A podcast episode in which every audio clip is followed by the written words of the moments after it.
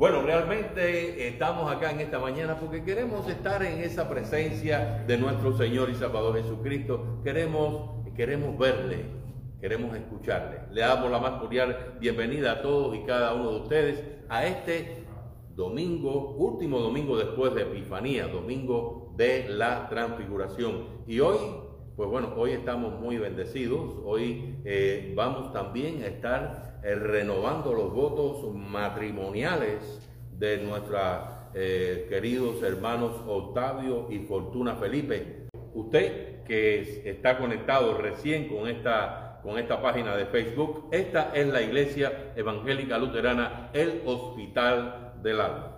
Nuestro teléfono es el 305-247-0459.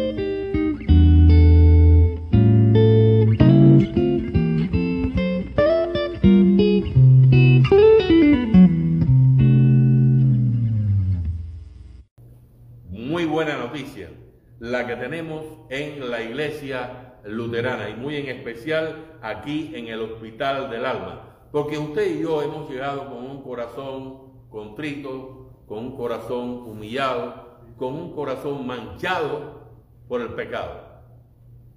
Llegamos con esa condición, pero tenemos la bendición de abrir ese corazón a nuestro Dios. Y cada vez que abrimos nuestro corazón a Dios y expresamos en nuestro arrepentimiento, Él viene a nosotros de una manera en la cual usted no se va a, salir de aquí con, esa, eh, con ese corazón oscuro, con ese pecado eh, que, el cual ha confesado, del cual se ha arrepentido. Va a salir de aquí dejando esa carga y ese pecado en la solución que nuestro Dios viene para darnos a nosotros con estas palabras. Dios ha escuchado la confesión de su pueblo por el sufrimiento, muerte y resurrección de su amado Hijo Jesucristo. Les perdona todos vuestros pecados. Por tanto yo, como pastor llamado y siervo ordenado de la palabra y con su autoridad, les declaro a ustedes, los que verdaderamente se arrepienten y creen en Él, el perdón completo de todos sus pecados en el nombre del Padre, del Hijo y del Espíritu Santo. Amén.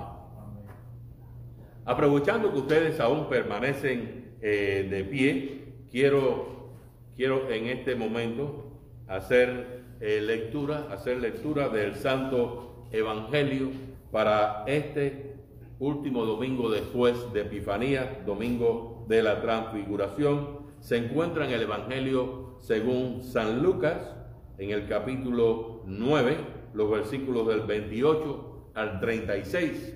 Escuchen lo que dice la santa palabra de Dios. Aconteció que ocho días después de estas palabras, que tomó a Pedro, Juan y a Jacobo y subió al monte a orar. Y entre tanto que oraba, la apariencia de su rostro se hizo otra y su vestido blanco y resplandeciente. Y he aquí dos varones que hablaban con él, los cuales eran Moisés y Elías, quienes aparecieron rodeados de gloria y hablaban de su partida que iba Jesús a cumplir en Jerusalén. Y Pedro y los que estaban con él estaban rendidos de sueño, mas permaneciendo despiertos, vieron la gloria de Jesús y a los dos varones que estaban con él.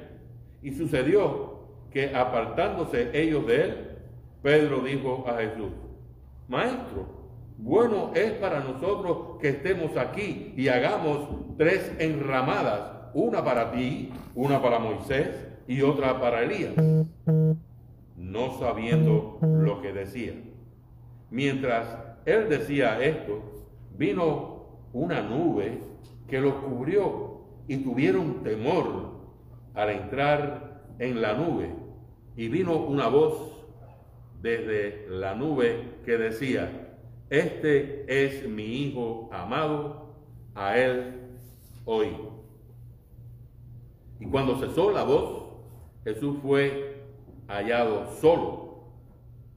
Y ellos callaron y por aquellos días no dijeron nada a nadie de lo que habían visto. Al día siguiente, cuando descendieron del monte, una gran multitud les salió al encuentro. Y he aquí un hombre de la, eh, de la multitud clamó diciendo, Maestro, te ruego que veas a mi hijo, pues es el único que tengo. Hasta aquí el Santo Evangelio para este último domingo después de Epifanía, domingo de la transfiguración, es palabra de Dios. He titulado a este mensaje de hoy, ¿me estás escuchando? Sí, usted dirá, bueno, eh, lo estoy escuchando, pero es que el título del mensaje es, ¿me estás escuchando? Una de las cosas que eh, quiero compartir con ustedes sucedió precisamente en un retiro, en un retiro de eso de la iglesia, en la cual estaban tratando eh, cuestiones acerca, eh, en, ese espacio iban a tratar cuestiones acerca de, de los tiempos finales, ¿verdad? Y el presentador, después del almuerzo, pues entró, se presentó en la plataforma y les dijo, buenas tardes. Bueno, ustedes eh, se dan cuenta que es parte de este hecho y están atendiendo, pero las personas que estaban allí lo ignoraron totalmente. Nadie se percató de lo que él había dicho. Las personas continuaron hablando, riéndose y todas estas cosas en sus mesas. Luego, él dijo, quiero compartir con ustedes una ilustración que será parte de nuestra discusión en el futuro.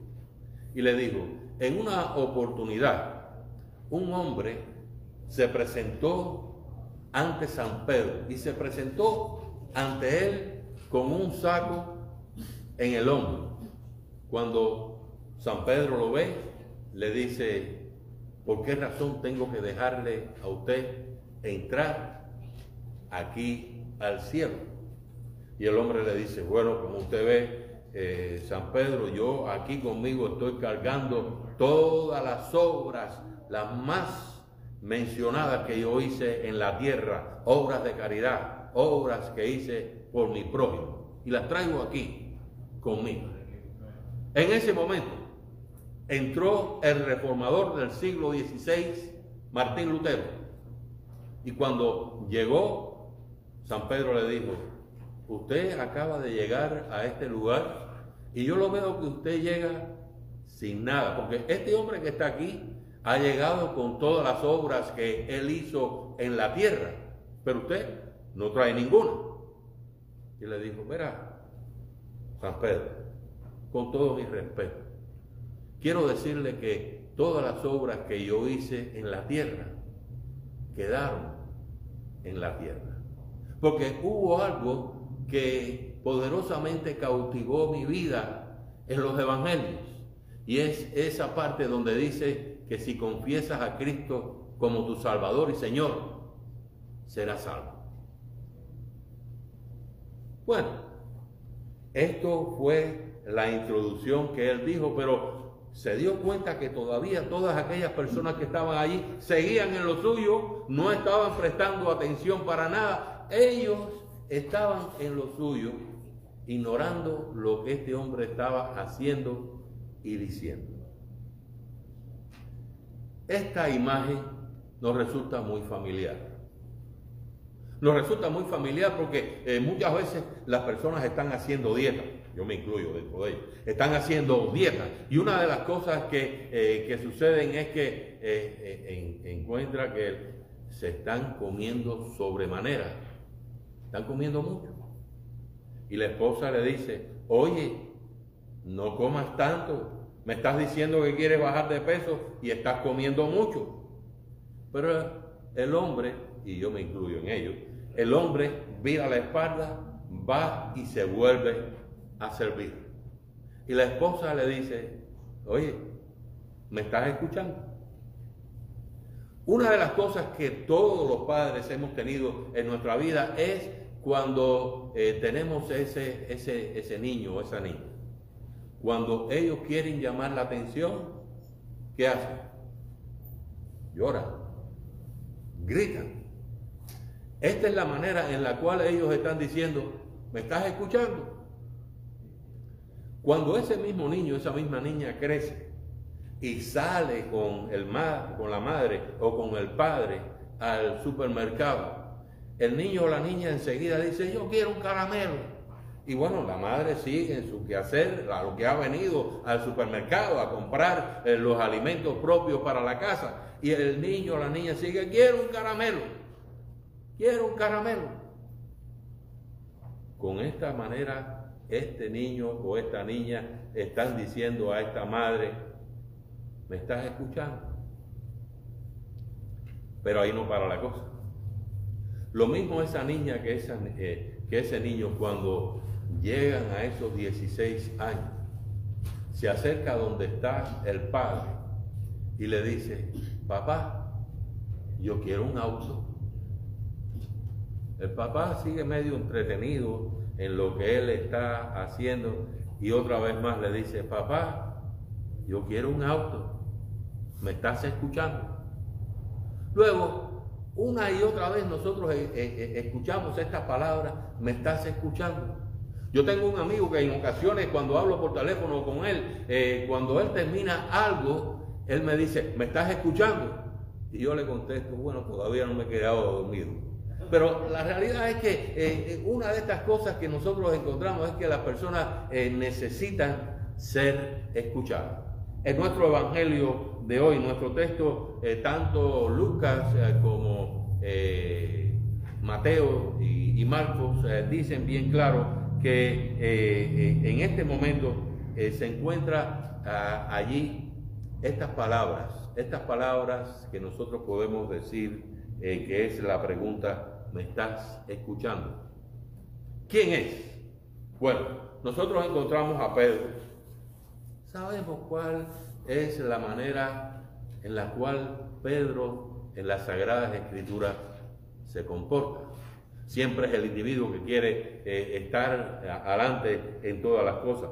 Pedro le dice a su maestro, maestro, ¿me estás escuchando? Pedro siente la necesidad. Él siente que eh, hay que hacer algo. ¿Se acuerdan cuando estaba eh, allí aquella tormenta y, quiso caminar al Señor? Él siempre quiere hacer algo. ¿Se acuerdan también cuando en, aquel momento dijo, yo nunca te voy a negar? Y lo negó tres veces. Él siempre quiere hacer algo. Y este es otro de esos momentos en los cuales le dice, oh Señor, qué bueno será al ver que estaba allí Moisés y Elías. Esto es importante, lo, lo voy a repetir más adelante. Reconoce a Moisés y a Elías. Ve que está allí Moisés y Elías y le dice, qué bueno será que nosotros eh, preparemos tres enramadas. Una para ti, una para Moisés, otra para Elías. Y bueno, cuando nosotros miramos esto, nos damos cuenta que en esa ocasión, tal vez lo que más le interesaba a Pedro era prolongar esa experiencia sugiere construir esas tres enramadas. Algo que es muy típico dentro de los judíos, porque es algo que ellos hacen para la celebración de los tabernáculos. O sea que eh, es algo que es típico de, la manera de pensar de ellos, pero que aquí tiene esa connotación.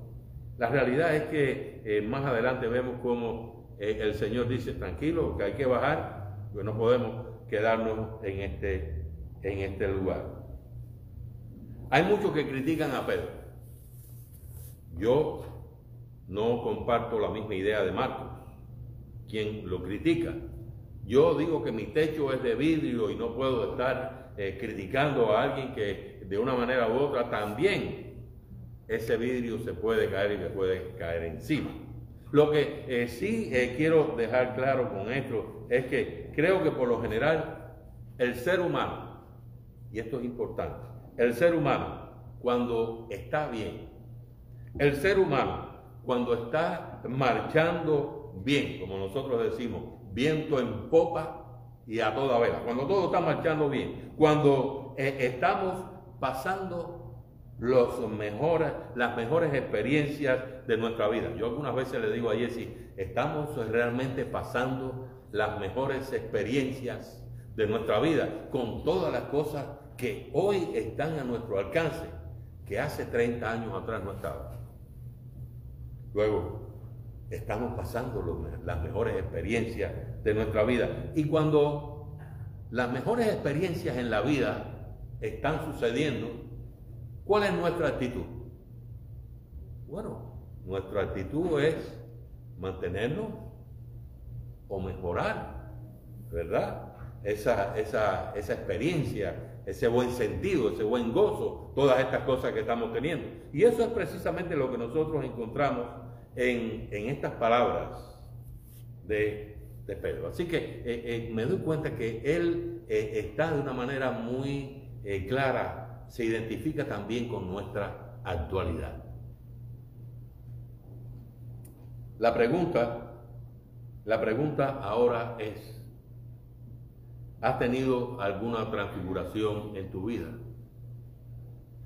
Me imagino que ustedes estuvieron ese espacio en el estudio bíblico de, de dialogar acerca de esta reflexión, de esta pregunta que estuvimos haciendo. ¿Has tenido alguna transfiguración en tu vida?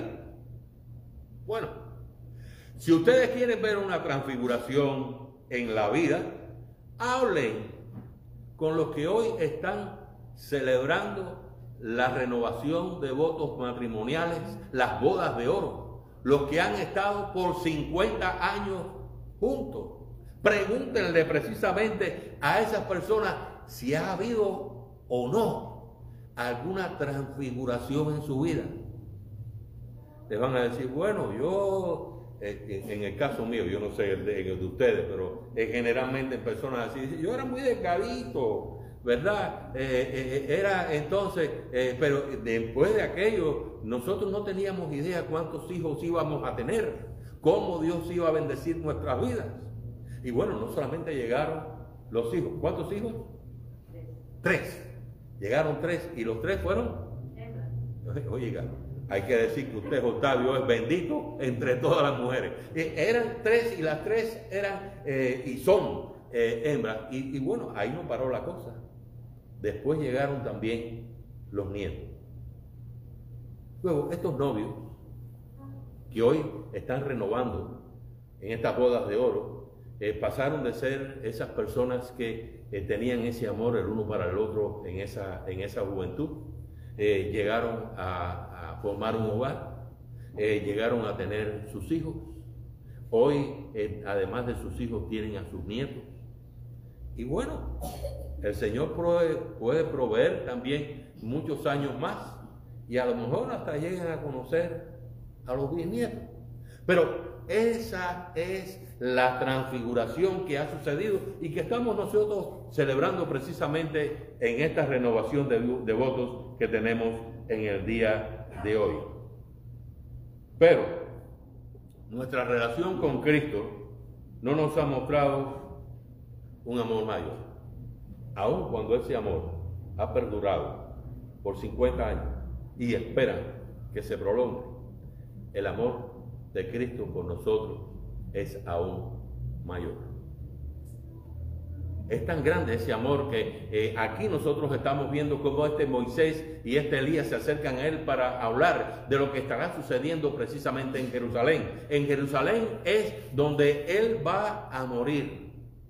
Va a morir en un lugar maldito, y va a morir precisamente en el lugar donde debíamos estar crucificados todos y cada uno de nosotros. Ese amor de Él por nosotros lo llevó no solamente a morir, sino a sufrir todo ese dolor. Pero sucedió precisamente para que hoy nosotros pudiéramos ser rescatados del pecado, de la muerte y del poder del diablo. Ese amor realmente, eh, hay un libro que siempre me llamó mucho, eh, mucho la atención, es un amor inagotable. De la misma manera que Dios espera que el amor eh, de nosotros para con las personas que nos ha dado en el matrimonio sea así, sea un amor inagotable.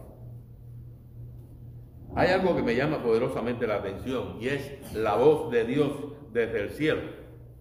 Esa voz, y una vez más pregunto, ¿me estás escuchando?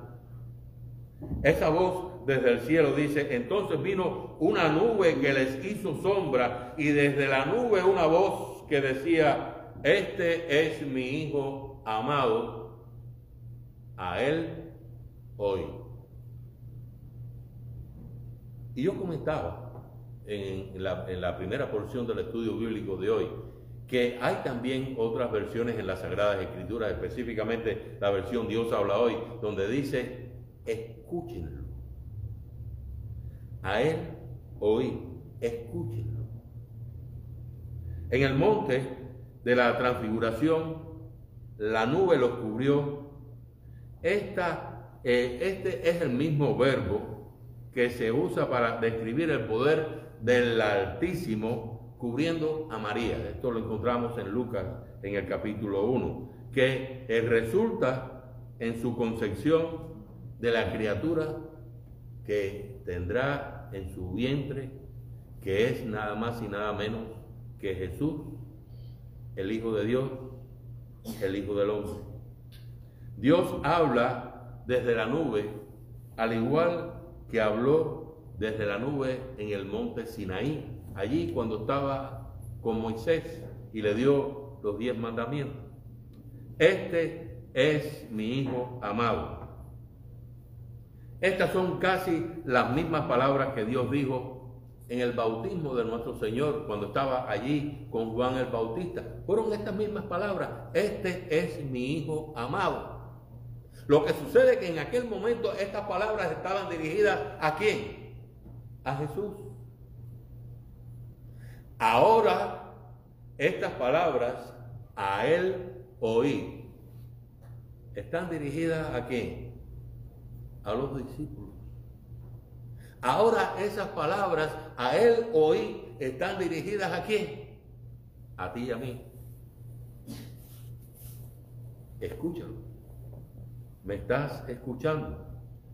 Con esta, con esta manera, con, con esta pregunta, ¿me estás escuchando? Te pregunto en este momento, ¿en qué nube estás envuelto? Desafortunadamente muchas veces nos encontramos envueltos en una nube que toda prioridad está antes que Dios. Recientemente yo estaba hablando con una persona y, me decía, eh, bueno, eh, cuando le invito, recuerda que mañana vamos a estar eh, en la iglesia, me gustaría verte por allá. Me dijo, bueno, después de que me lo pensó un ratico, me hizo la transición, bueno, yo tengo que estar compartiendo con la familia porque he estado trabajando el día sábado y tengo que estar con ellos para compartir el día domingo. ¿Aló? ¿Me estás escuchando? ¿Qué es más importante en nuestras vidas? Compartir con nuestro Señor y Salvador Jesucristo, mostrar nuestro arrepentimiento, recibir su perdón, reconocer que todo lo que tenemos y poseemos viene directamente de lo que Él continúa haciendo por nosotros. Una vez más, ¿me estás escuchando?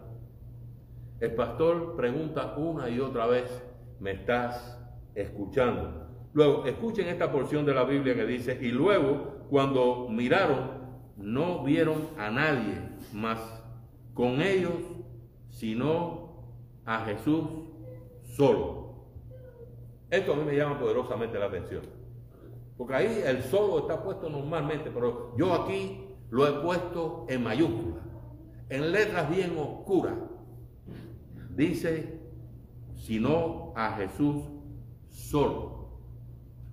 ¿Me estás escuchando?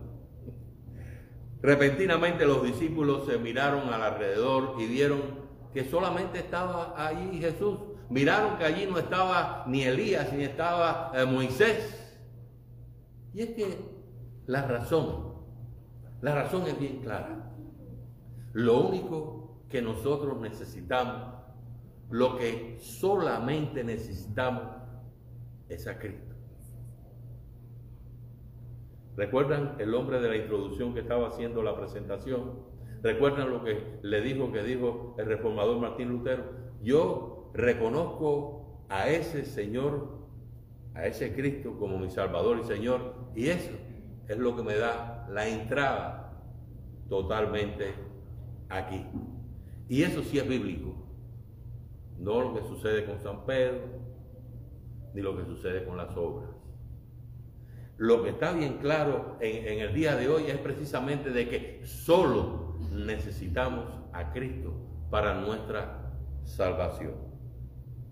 Solo necesita usted y yo a Cristo para ser salvos. Hay una pregunta que una y otra vez me hacen como pastor. Muchos de ustedes, eh, algunos de ustedes me la han hecho. Me la hacen también como capellán eh, que tengo durante la semana, mi trabajo como capellán. Y es esta pregunta que dicen, yo me encontraré con mi esposo, yo me encontraré con mi mamá, yo me encontraré con mi hijo en el momento de la resurrección. Yo te pregunto a ti que me estás, eh, que estás aquí, ¿me estás escuchando? ¿Escuchaste lo que dijo eh, precisamente el texto del día de hoy? Cuando estaban allí, estaban dormidos los discípulos, se despertaron y, y entonces vieron que estaban con ellos, ¿quién? Moisés y Elías. Esas dos personas habían muerto hace miles de años, años atrás. Ellos no tenían que, que eh, no, no, los conocían, no lo habían visto nunca. Más ¿qué, ¿qué nos está diciendo la Biblia en este momento? Ellos lo reconocieron. Y si ellos lo reconocieron en ese, eh, en ese espacio, nosotros reconoceremos a aquellas personas que aún no hemos visto del pasado o del futuro cuando estemos en la presencia del Señor. Y eso es muy buena noticia. Luego, ¿qué tenemos nosotros en la transfiguración? ¿Por qué es tan importante la transfiguración? ¿Qué está marcando la transfiguración en nuestra vida? Realmente estamos nosotros eh, mirando esa gloria del unigénito de Dios que viene a nosotros de una manera muy especial. Hablamos eh, eh, de una forma clara de que Él está con nosotros para traernos perdón, vida y salvación hoy, mañana y siempre. Esta es muy buena noticia cuando estamos concluyendo eh, precisamente la Epifanía con este domingo de la transfiguración, pero es un marco idóneo para que nosotros tengamos ese encuentro el próximo miércoles de ceniza cuando iniciemos la temporada de Cuaresma. Que ese, que ese Dios que ha transfigurado nuestras vidas permanezca en nuestros corazones, cambiando una y otra vez esa manera nuestra de ser y de actuar.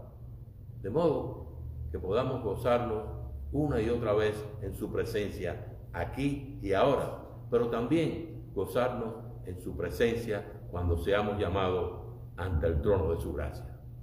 Si usted que está conectado en esta página de Facebook quiere de una manera muy especial saber cómo a través de la Santa Biblia, de la palabra de Dios y la guía del Espíritu Santo, usted puede ser transformado en su vida, llámanos aquí a la Iglesia Evangélica Luterana, el Hospital del Alma. Nuestro teléfono es el 305 247 0459. Estamos localizados en el Hospital del Alma en el 29501 SW 152 Avenida, Homestead, Florida, en el apartado postal 33033. Queremos transformar tu vida en el poder de la palabra, en el poder del Espíritu Santo. Y la paz de Dios, que sobrepasa todo entendimiento, nos preserve y nos guarde en santidad todos los días de nuestra vida y hasta el regreso de nuestro Señor. Y a eso usted y yo decimos amén.